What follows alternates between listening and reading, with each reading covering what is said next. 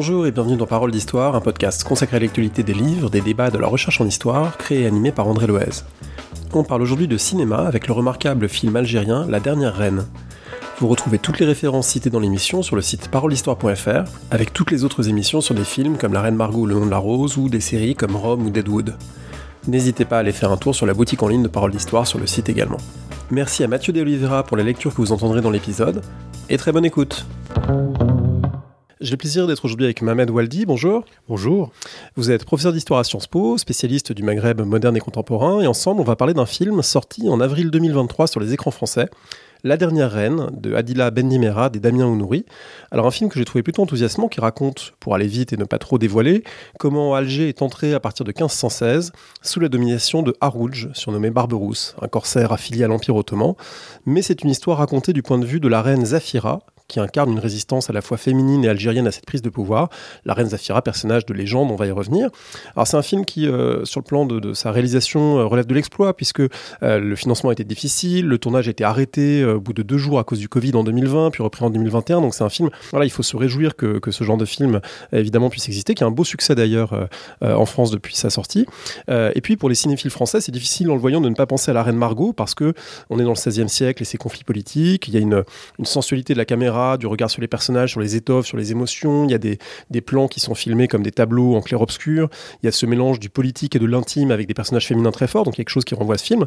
Mais c'est évidemment un film qui a son propre caractère, son propre propos, inscrit en particulier dans un contexte algérien, un contexte passé, celui du Maghreb du début du XVIe siècle, et un contexte présent, celui de l'Algérie contemporaine. Et donc on va chercher à comprendre avec vous, Mohamed Waldi, de quel passé on parle, mais aussi pourquoi sans doute le film ne parle pas seulement du passé. Hein. donc on va, voilà, on va essayer d'explorer tout ça.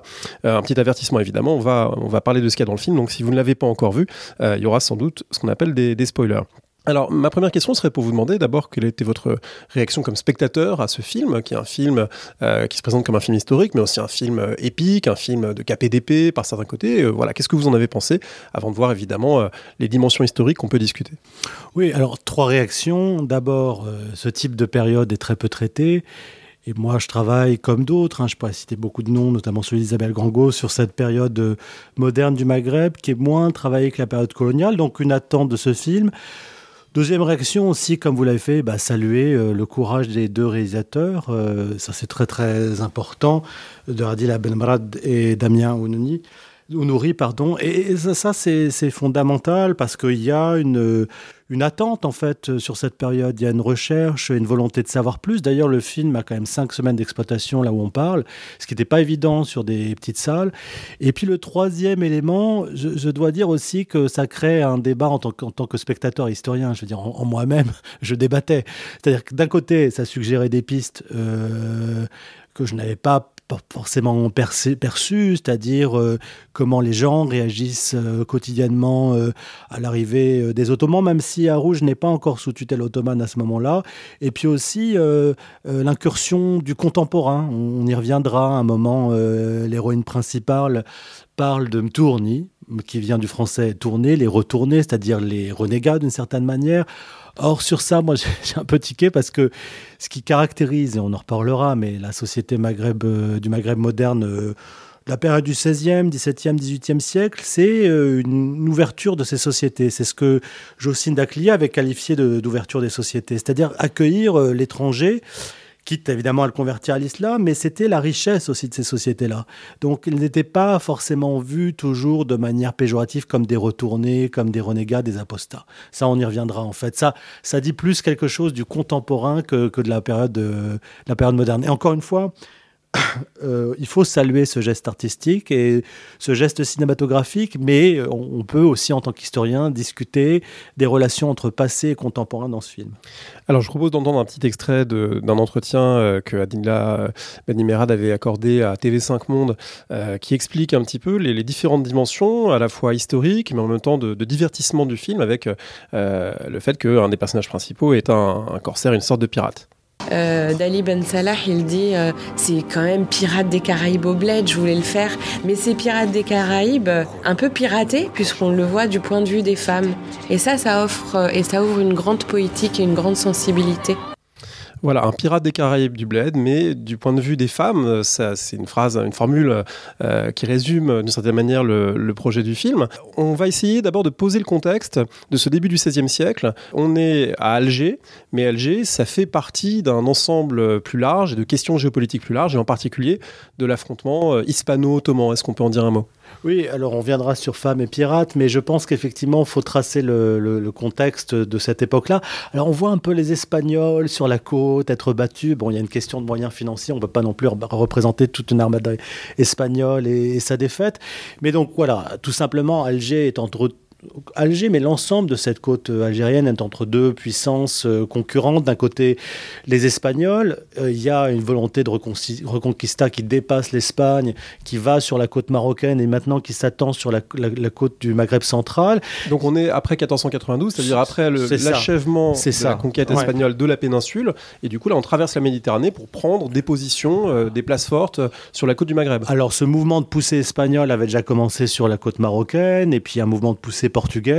Là, il s'étend donc sur une partie de la Méditerranée occidentale, sur cette côte du Maghreb central. Il y a une autre raison que l'esprit de conquête, hein, l'esprit catholique de conquête. Il y a aussi euh, l'idée qu'il y a des possessions euh, espagnoles euh, sur la côte italienne, qu'il faut assurer les liens entre la péninsule ibérique et ses possessions italiennes.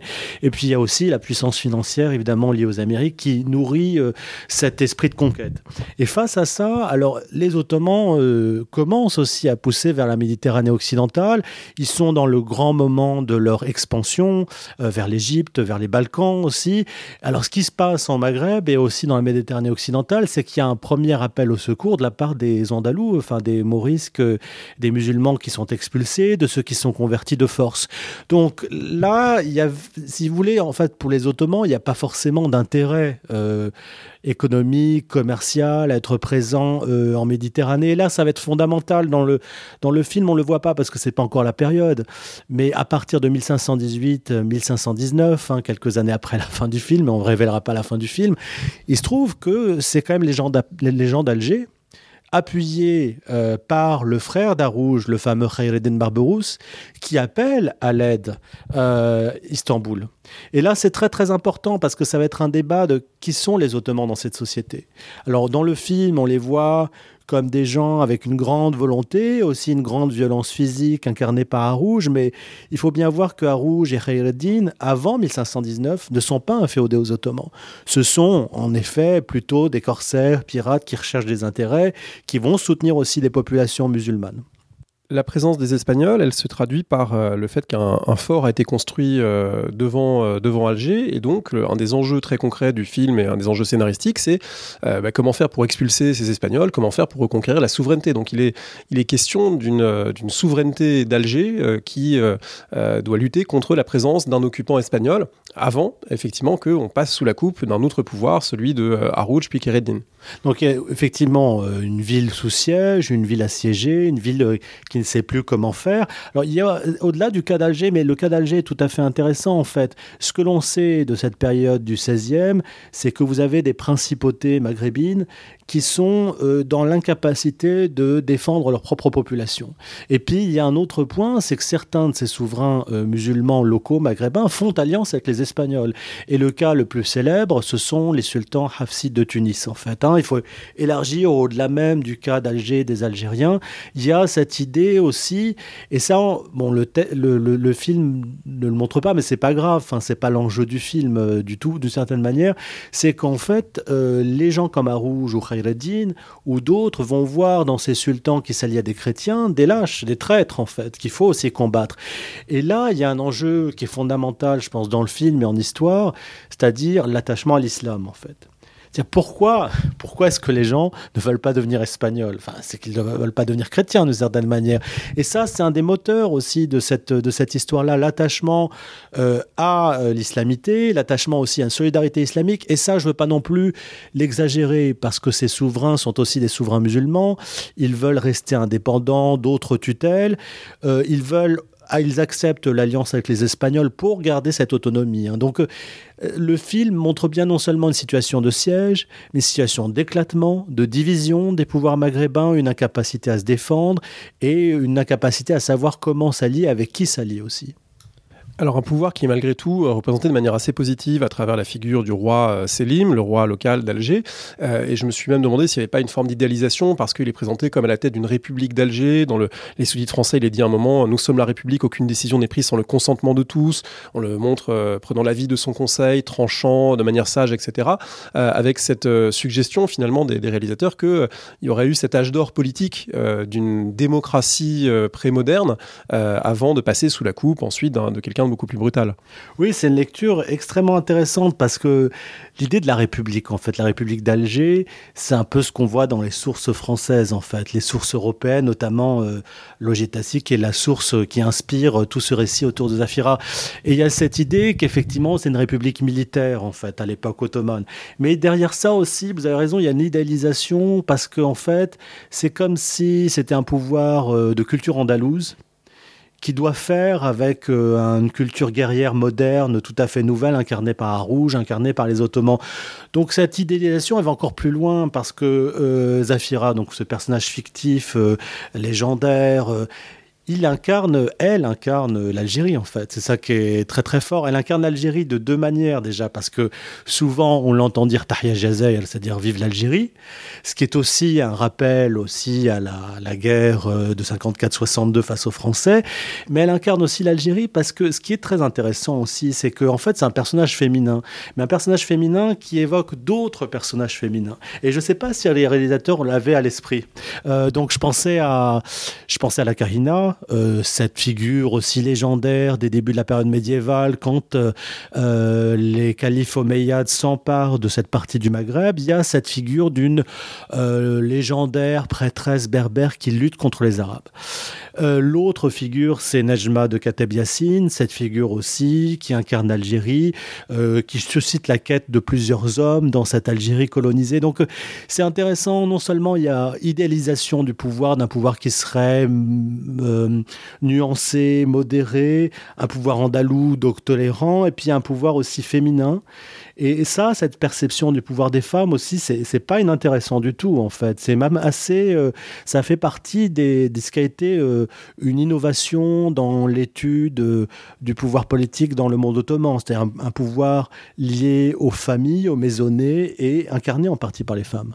Alors, toujours dans cette idée d'un monde, d'une Algérie un peu idéalisée, on voit une reine qui, qui prend plaisir à chanter, à écouter des chants, à manger du sorbet. Il y a une sorte de raffinement comme ça de cette culture urbaine.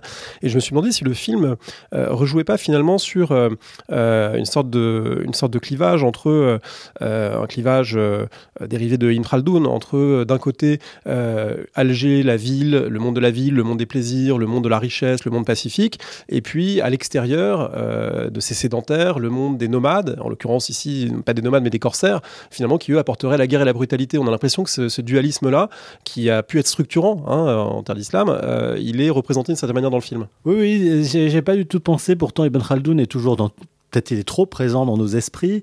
Donc Ibn Khaldoun, euh, 13e, 14e siècle, grand savant, auteur aussi d'un modèle historique, un modèle cyclique en fait, où le pouvoir, il naît de l'extérieur de la ville, euh, des tribus bédouines notamment parce qu'elles ont une volonté, elles ont aussi un esprit de corps, et puis euh, finalement ce pouvoir périclite parce que ce pouvoir se sédentarise, euh, les gens mangent trop, je ne sais pas, de couscous, de lokoum, enfin il y a un codé, le pouvoir s'affadit. Et pour que le pouvoir ne s'affadisse pas, il faut qu'il y ait un nouveau euh, conquérant. Effectivement, c'est intéressant parce que cette idée que les Ottomans ramènent euh, de l'esprit corps, de, du combat, de la capacité de se défendre, est tout à fait aussi euh, fondamentale. Et après, cette culture de harem, elle est aussi ambivalente dans le, dans le film parce qu'effectivement, il y a une culture sophistiquée, des chants, mais dans le même temps, c'est aussi une représentation selon une esthétique orientaliste.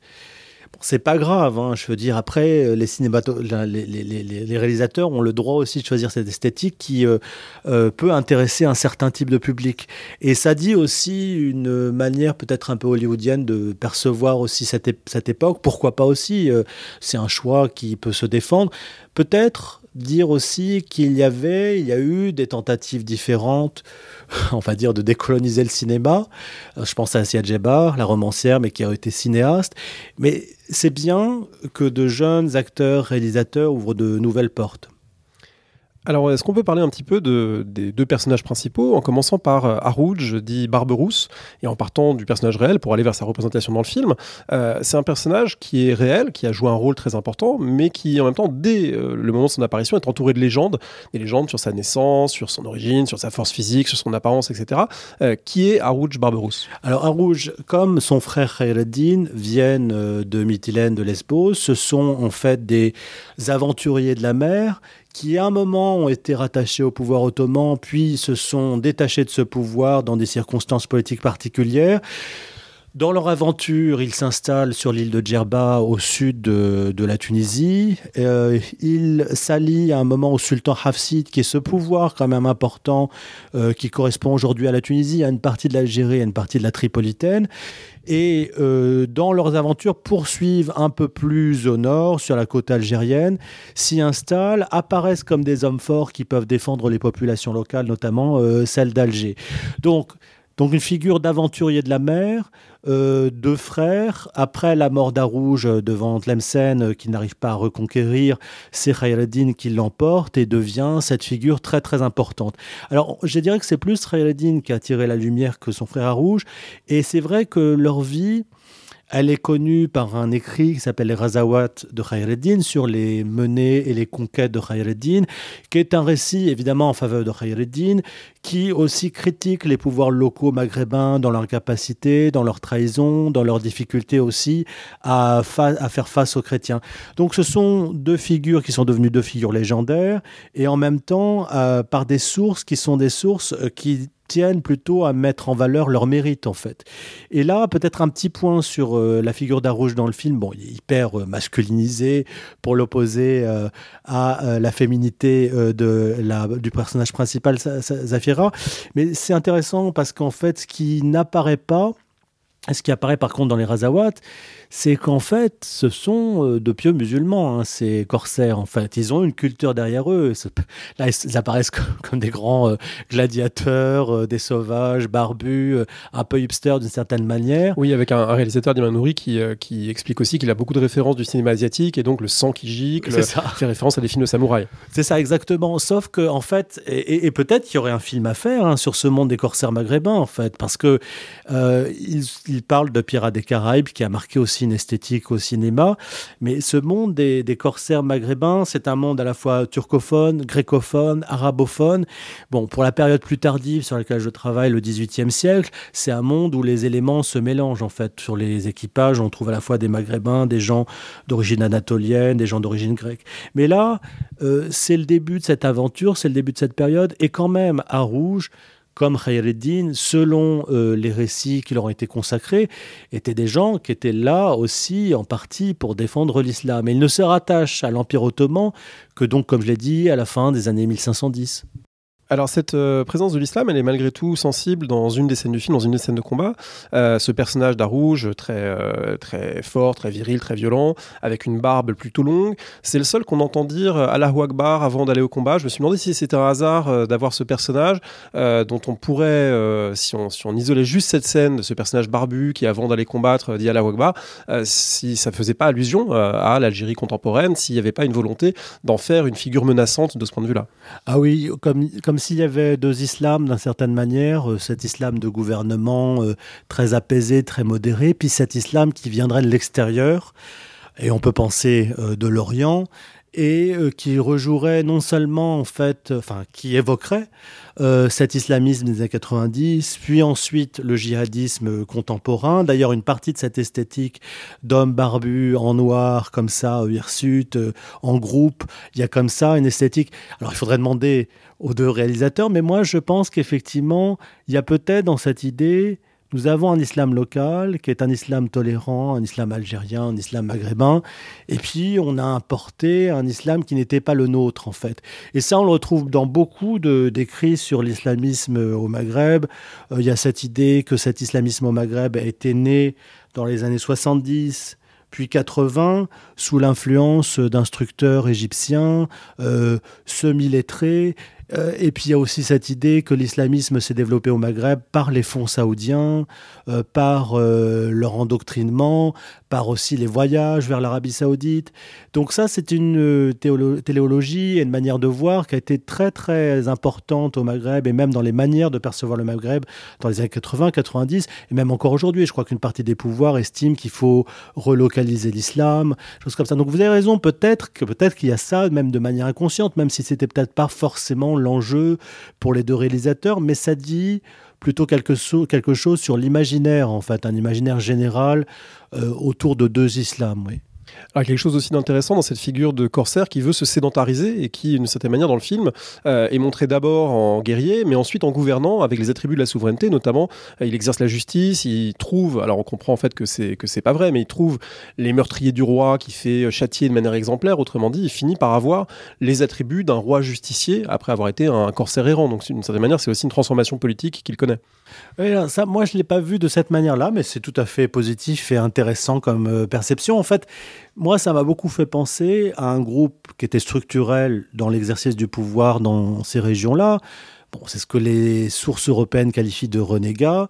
C'est ce que moi, suivant les sources arabes, je qualifie de mamelouk.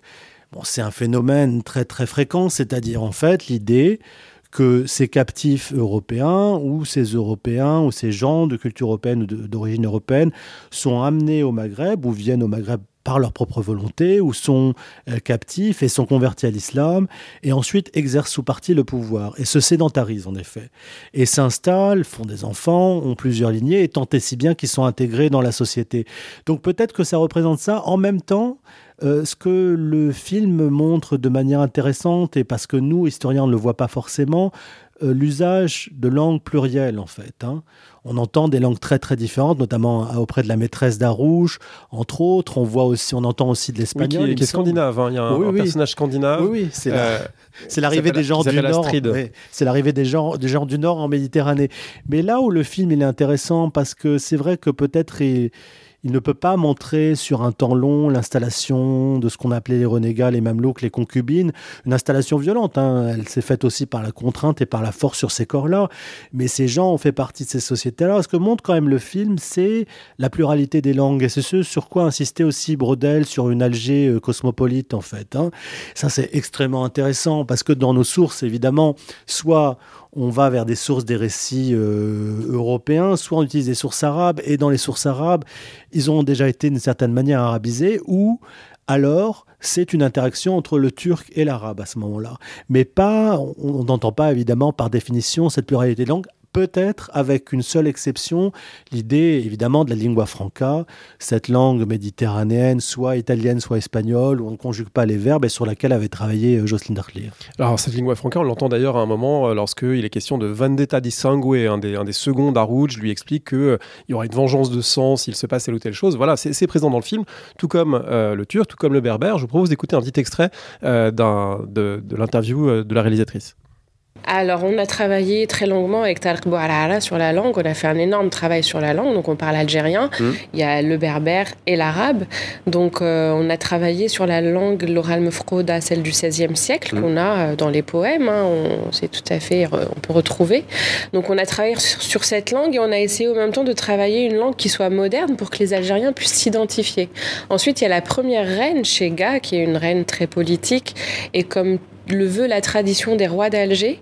Euh, la première épouse est souvent, presque toujours kabyle. C'est toujours une princesse kabyle, donc elle est interprétée par euh, l'actrice Imen Nouel. Mmh. Et euh, Imen d'ailleurs qui n'est pas berbérophone et qui a dû apprendre, ça a été aussi son challenge. Et on a fait ce travail où effectivement on se parle en berbère, on se répond en arabe, et c'est aussi ça à l'époque. Voilà, nous sommes aussi des berbères arabophones. Voilà. Oui, alors ça c'est ça c'est hyper intéressant parce que à vrai dire, je l'ai vu il y a quelques semaines le film et me reste quand même à l'esprit le personnage de Shega, cette reine euh, amazirophone. Ça, il faut dire que c'est placé avec une certaine discrétion, avec un certain naturel, mais c'est extrêmement intéressant parce qu'en fait depuis les années 90, enfin Jusqu'aux années 80-90, les militants amazirophones ont été beaucoup réprimés, que ce soit en Algérie et au Maroc. À partir des années 90, il y a une forme de reconnaissance culturelle qui se fait avec des contraintes. Il y a toujours des revendications de reconnaissance amazirophone, mais c'est vrai que c'est intéressant d'avoir représenté une reine qui parlent des langues, des langues. Ça, c'est tout à fait nouveau. Ça met dans le paysage esthétique, cinématographique, culturel, une naturalité de la présence et qui est tout à fait normale. Ce qui est aussi intéressant, c'est qu'en fait, il y a aussi un personnage noir, en fait, la femme d'un des notables. Ça aussi, ça fait partie de la volonté de représenter un Maghreb pluriel, qui est un des enjeux aussi politiques aujourd'hui, notamment après la révolution en Tunisie. Ça a été un des enjeux très importants de revendication des minorités. C'est moins évident dans l'Algérie aujourd'hui, après les grands mouvements de revendication du Hirak qui ont été tus après, euh, avec le contexte de la, la pandémie du Covid. Euh, donc, pluralité des langues, aussi le fait de représenter des Noirs est extrêmement important, notamment des Noirs maghrébins. Ça, c'est très, très, très important. Il y a peut-être une absence qui a été soulignée sur votre fil Twitter, c'est l'absence euh, des Juifs euh, du Maghreb et peut-être qu'ils ne pouvaient pas tout traiter non plus. C'était pas forcément euh, l'enjeu de cet ouvrage, mais ça aussi, c'est tout à fait passionnant d'avoir donné cette place à des femmes différentes. Euh, peut-être aussi un point, c'est qu'un des alliés de Khayreddin, Ibn al-Qadi, qui a été ensuite qualifié de roi du coucou, était lui-même de cette région euh, que l'on qualifie aujourd'hui de Kabylie, qu'on appelle la Kabylie, et lui-même était un proche allié de Khayreddin, puis ensuite s'est retourné contre Khayreddin en faveur des Espagnols. Et c'était aussi un grand quand même lettré arabophone, donc c'est intéressant que la réalisatrice mentionne le fait que nous sommes des Arabes amazirophones ou qu'il y a une interaction et c'est ça qu'on essaye peut-être de retrouver d'une certaine manière. On en vient à cette figure de Zafira, cette euh, reine euh, entre histoire et imaginaire, dont le nom apparaît en 1725 dans un ouvrage du français euh, Logier de Tassy, au tout début de son livre sur l'histoire d'Alger. on écoute un, un extrait de cet ouvrage qui met en scène une héroïne voilà, flamboyante et évidemment en grande partie imaginaire. Pendant que la désolation régnait dans Alger, la princesse Zafira, devenue la proie d'un perfide, fit éclater sa constance et sa vertu, et se fit admirer malgré les rigueurs du sort qui l'accablait. De souveraine qu'elle était, elle se vit sujette et esclave du meurtrier de son mari et de l'usurpateur du royaume. La douleur que son état lui causait, et le souvenir des déclarations de tendresse que Barberousse avait osé lui faire, lui donnaient lieu d'appréhender que ce tyran, qu'elle avait traité avec mépris, ne voulut s'en venger et user à son égard de tout son pouvoir. Ces frayeurs troublèrent son esprit. Elle devint furieuse, et s'armant d'un poignard, elle résolut de le plonger dans le sein du tyran, ou de se tuer elle-même si elle manquait son coup voilà, quelques, quelques lignes, mais où il y a presque tout le scénario du film, hein, c'est-à-dire euh, ce personnage euh, tragique euh, de femme, femme du roi, convoitée par ce corsaire qui veut échapper à sa domination. voilà, tout le film est là en quelque sorte. Alors qu'est-ce qu'on peut dire sur ce texte de Logier de Tassy Alors l'histoire du royaume d'Alger de Logier de Tassy, c'est devenu une référence en fait, hein, importante. Alors euh, Tassi, c'est un chancelier du consulat de France dans cet Alger. Les chanceliers du consulat de France ont un rôle important, notamment de rédaction de documents officiels. Donc, il est lettré. Il est pas. Euh, il a aussi une perception plutôt euh, pas anti-République d'Alger ou République des janissaires d'Alger. Il se montre sceptique vis-à-vis des critiques européennes à l'égard de euh, cette euh, province d'Alger. Donc c'est plutôt nuancé. Mais ce qui est intéressant, c'est que là, c'est de la tragédie racinienne ou une manière d'intéresser le, le, lecteur à son ouvrage, de donner un peu d'épices, de, de pétillant à cet ouvrage-là. Alors ça, bon, tout le monde voit qu'il y a quelque chose de fictif. Et d'ailleurs, les réalisateurs euh, aussi revendiquent cet aspect euh, complètement euh, fictif.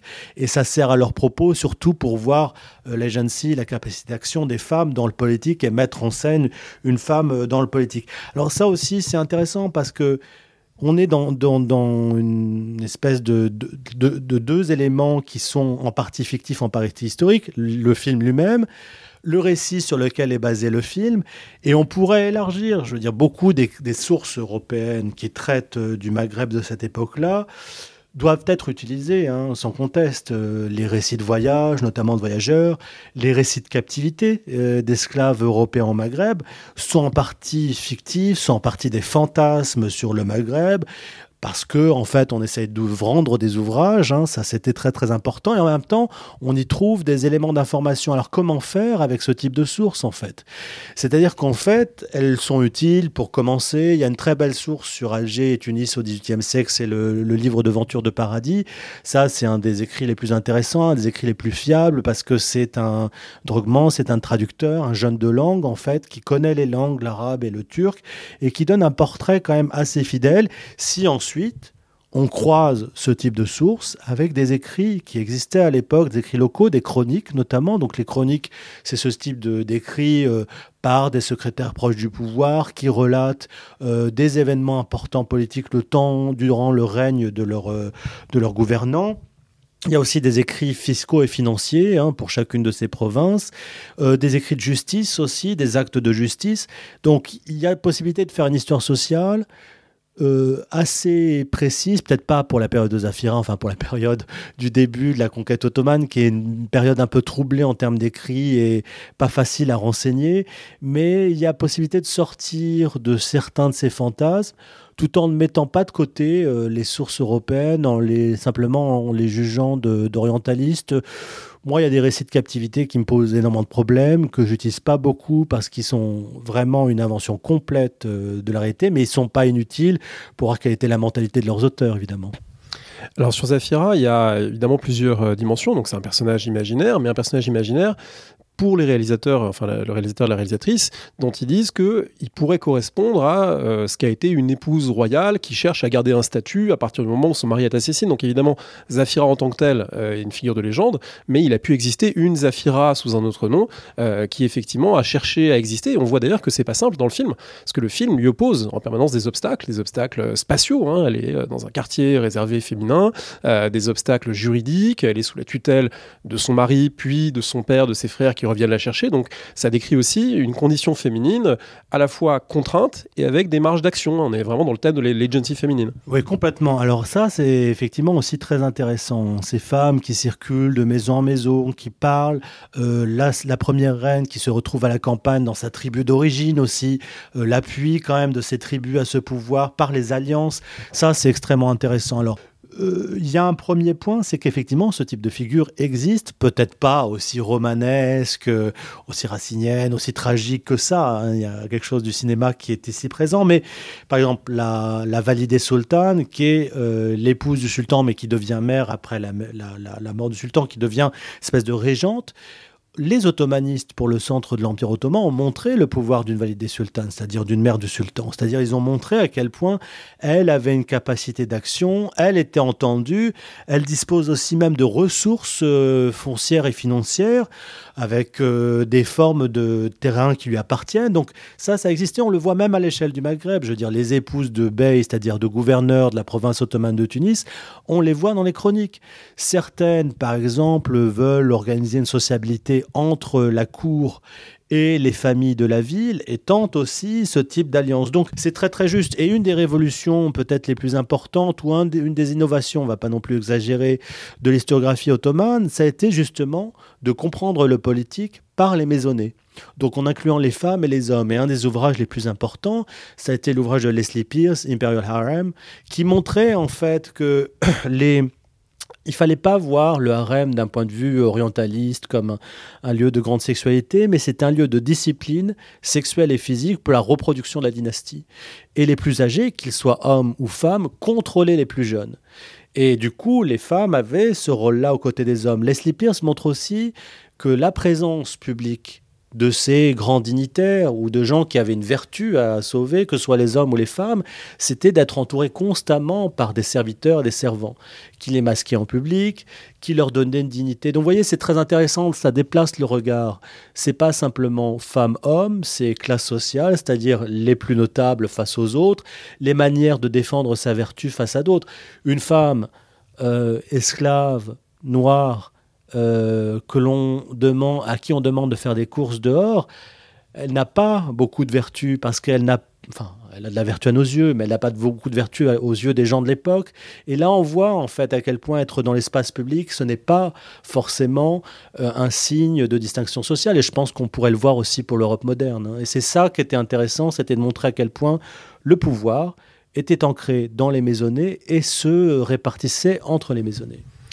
Un autre aspect intéressant de Zafira, c'est qu'elle est attachée à son fils, euh, parce qu'elle est, d'une certaine manière, elle est épouse de roi, mais elle espère être mère de roi, mais il n'y a rien d'automatique. On comprend que la, succession euh, patrilinéaire n'est pas tellement instituée, ou en tout cas, ça n'a rien d'évident. Et du coup, c'est aussi quelqu'un qui essaie de préserver l'intérêt de, sa propre famille, de sa propre lignée. Oui, alors les alliances, en fait, euh, on pourrait en parler parce que est-ce qu'il faut épouser des femmes locales? Et constituer des alliances locales, comme avec la reine Shega, et on imagine avec une tribu, comme Zafira qui semble être aussi parvenue d'une autre tribu.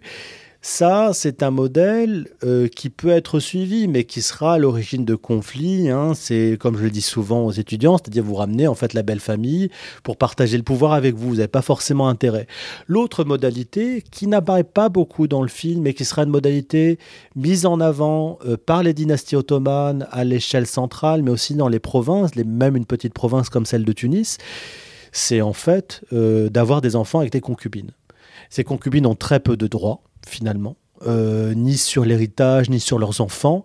Et euh, en fait, c'était une technique d'alliance qui permettait de ne pas avoir de belle famille sur le dos, de contrôler la concubine complètement, de contrôler la descendance complètement. Donc il y a eu ces deux choix, l'alliance locale alliance avec des esclaves euh, ramenés d'ailleurs, euh, évidemment au prix d'une grande violence physique sur ces esclaves-là.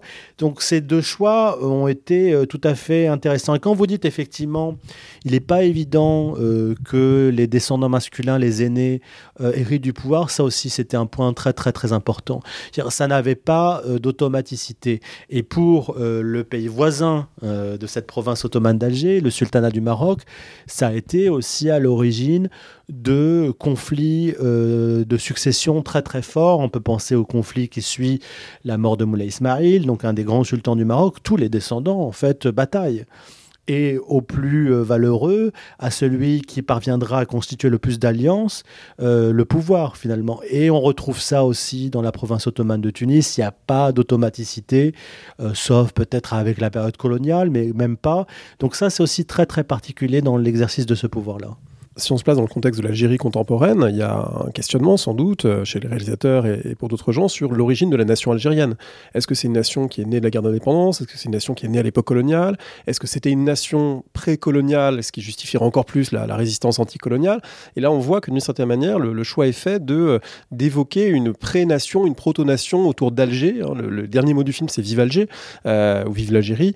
et du coup, d'une certaine manière, ce film, il s'inscrit dans une quête nationale identitaire euh, au long cours. Euh, certaine manière, il vient ponctuer quelque chose euh, qui est en débat depuis longtemps dans la société algérienne. Oui, alors c'est ça, le, ça la, reine Zafira dit souvent Tahia Jazair, en fait, comme un signe aussi peut-être au spectateur, en fait et un signe qui est pas une parole qui est pas qui est peut-être une parole d'encouragement aussi. On ne sait pas ce que ce que met l'actrice et ce que met la réalisatrice derrière ces paroles-là. Oui, c'est elle, qui joue. Il faut dire que c'est Adila Ben qui joue le rôle titre. C'est ça. Et peut-être que derrière il y a une forme d'encouragement aussi à la dignité, à la dignité nationale. Peut-être que ça rejoue aussi le mouvement du Hirak. Donc c'est c'est intéressant de ce point de vue-là. Mais alors. Est-ce qu'il y a eu une Algérie éternelle? Alors moi, je ne vais pas y répondre de ce point de vue-là. Le terme Jazair veut dire Alger et Algérie en même temps. Dans le travail que je suis en train de mener actuellement sur des esclaves musulmans et maghrébins de manière plus générale, parce que ça inclut aussi des esclaves juifs en Europe dans la seconde moitié du XVIIIe siècle, début du XIXe siècle, les gens peuvent se revendiquer comme de Tunis, d'Alger ou du Maroc. Pourquoi je prends cet exemple-là? Parce que pourquoi ils mobilisent leur appartenance en fait, comme en citant Isabelle Gango et Simona Cerotti, pourquoi mobiliser cette appartenance? Parce que les gens qui vont les sauver, qui vont payer leur rançon, c'est peut-être le souverain du Maroc, c'est peut-être le Dey d'Alger, donc le gouverneur d'Alger. Donc il y avait plusieurs manières de se qualifier, on va dire. Et ça, c'est fondamental. Donc ça veut dire qu'il y a une capacité à être algérien, comme il y a une capacité à être tunisien, comme il y a une capacité à être marocain. Simplement, le sens d'être tunisien, marocain et algérien, évidemment, se transforme à l'épreuve de la colonisation, puisque beaucoup de ces sentiments, de ces revendications d'appartenance se cristallisent face à l'ennemi euh, colonisateur. Mais il faut bien comprendre qu'avant la colonisation, il y a des références à l'appartenance algérienne, l'appartenance marocaine, l'appartenance tunisienne. C'est à nous, historiens, et puis aussi aux gens qui s'intéressent à cette question, d'historiciser. Parce que si on pense que ça a toujours existé, euh, c'est problématique. Ce n'est pas faire, c'est pas faire honneur ni respecter en fait les catégories que les acteurs de l'époque utilisaient, qui étaient beaucoup plus intéressantes. Quand je parle d'appartenance multiple, parmi ces esclaves maghrébins en Europe, la référence à l'islam aussi est importante en fait. Et c'est comme ça, et c'est par l'islam et aussi par le savoir musulman que les communautés d'esclaves se structurent. Donc on peut être à la fois dans une appartenance locale, on pourrait dire étatique, mais aussi islamique, et puis aussi ottomane, parce qu'à cette époque-là, les gens envoient des pétitions au sultan ottoman. Donc pour nous, enfin aujourd'hui, pour nous, ceux qui travaillons sur la période moderne, nous sommes beaucoup plus intéressés par les manières dont, dans des contextes particuliers, les gens se saisissent de une forme d'appartenance particulière qui, comme Isabelle Grangot l'a montré, ouvre des droits particuliers et des revendications particulières. Pour terminer, c'est un film euh, qui, explicitement tourne le dos euh, au passage obligé de la mémoire algérienne que sont euh, la colonisation, la guerre d'indépendance, les héros, héroïnes de la guerre d'indépendance. Mais d'une certaine manière, à la fois il tourne le dos, mais il remet en scène une histoire d'occupation, de domination, d'émancipation. Donc d'une certaine manière, c'est comme si cette histoire coloniale restait en filigrane, même dans un film qui explicitement s'émancipe de cette trame coloniale. Oui, oui, complètement. Alors à ce moment-là, comment faire? Quels sont bah, Faire d'autres films. Alors à ce moment-là, faire d'autres films. Il y a tellement de sujets et eux-mêmes en ont conscience en fait, parce que et c'est peut-être pour si pour oui, ils disent à un moment dans une interview, il y a mille histoires à raconter. Exactement, et c'est pour ça que ça marche bien au cinéma, c'est que les gens ont bien conscience que la période coloniale est fondamentale, mais que dans le même temps, il y a d'autres périodes, d'autres histoires de l'Algérie, d'autres histoires sociales. Alors, on peut penser au 19e siècle notamment. Bon, l'Algérie est colonisée à partir de 1830, mais il y a des travaux en cours hein, euh, de Nourdine Amara ou de Salma Argal sur les Algériens dans l'Empire ottoman. Qu'est-ce qui reste aussi de l'Empire ottoman pour ramener euh, ma fraise sur mon dernier livre euh, au seuil? C'est-à-dire quels sont les legs de, l'Empire ottoman? Un des éléments qui est toujours très très intéressant, c'est que la première revendication d'indépendance de l'Algérie et de la Tunisie dans la même organisation, elle est formulée à Istanbul. Puis à Berlin, enfin dans le contexte de la Première Guerre mondiale, et que c'est dans un contexte aussi de savants musulmans. Une autre référence à l'indépendance plus tardive, ce sera dans le milieu des étudiants, des ouvriers maghrébins à Paris. Donc deux moments, mais on a mis en avant beaucoup plus le moment ouvrier étudiant que le mouvement euh, Istanbul, Berlin, milieu islamique. Et ça, c'est aussi un passé à retrouver, parce que en fait, euh, qu'est-ce qui se passe après Zafira? Euh, qu'est-ce qui se passe jusqu'à la colonisation et même pendant la colonisation, comment euh, des sujets algériens se disent encore ottomans, c'est un enjeu majeur. Donc en fait, ce livre, ce film, pardon, ce film ouvre, euh, je l'espère, de multiples possibilités. Et encore une fois aussi, en tant qu'historien, je ne fais pas la leçon aux cinéastes. En fait, pour nous aussi, ils ouvrent des pistes de réflexion assez intéressantes. Voilà pour le film. On peut quand même dire un mot du livre pour terminer cet entretien, parce qu'effectivement, vous avez, vous avez publié euh, un livre passionnant, Un esclave entre deux empires, une histoire transimpériale du Maghreb, euh, qui s'intéresse à un personnage dont la, destinée elle-même, alors c'est pas tout à fait Barberousse, mais il a quand même quelque chose de spectaculaire aussi dans euh, son ascension, sa chute, sa trajectoire sociale. Hussein, qui est un, dignitaire tunisien ottoman, qui a commencé comme esclave, qui finit en exil. Est-ce que peut-être on on peut présenter le personnage et puis on, je peux, je peux peut-être euh, parler de ça en me raccrochant à la question que vous avez posée. C'est-à-dire, en fait, ce livre sur Hossein Ben Abdallah chez Ossoy, il est complètement obsédé par la colonisation. Comme le film euh, La dernière reine est complètement obsédé par la colonisation. C'est-à-dire que il, nous il, ne nous est pas possible d'en sortir d'une certaine manière, mais nous proposons aussi, chacun à sa manière, des manières de faire avec. Et moi, ma manière de proposer, c'est dire, si nous travaillons sur la colonisation, il faut le faire, effectivement, nous devons le travailler selon les agendas propres des Maghrébins de l'époque. Une des possibilités, c'est de dire que les Maghrébins colonisés, pas tous, hein, se revendiquaient encore comme ottomans. Et qu'est-ce que ça fait du coup l'histoire coloniale? C'est-à-dire que c'est pas une histoire franco-centrée, c'est une histoire où des gens ont leurs propres enjeux, essayent de lutter contre la colonisation avec leurs propres armes en fait, avec leurs propres références ottomanes ou islamiques. Mais il y a d'autres Maghrébins qui ont voulu plutôt euh, tendre la main aux Français, collaborer avec les Français parce qu'ils voyaient dans la présence française la civilisation, la culture, une manière d'apprendre en fait. Donc ce que nous disons peut-être, c'est de composer des récits. Et pourquoi c'est important? Parce qu'en tant que sujet postcoloniaux, et moi j'ose le terme, nous sommes encore dans ça. C'est-à-dire comment et je, pense que vous le voyez aussi avec vos étudiants, ce grand attrait pour l'histoire, c'est une manière de se situer dans des sociétés françaises où les gens sont exilés, émigrés, où ils sont français mais pas reconnus comme ça.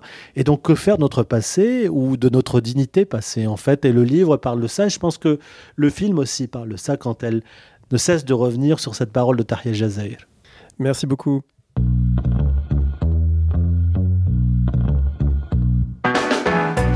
Merci de nous avoir écoutés. Rendez-vous sur le site www.paroledhistoire.fr pour toutes les informations sur le podcast, pour vous abonner, écouter ou télécharger les autres émissions.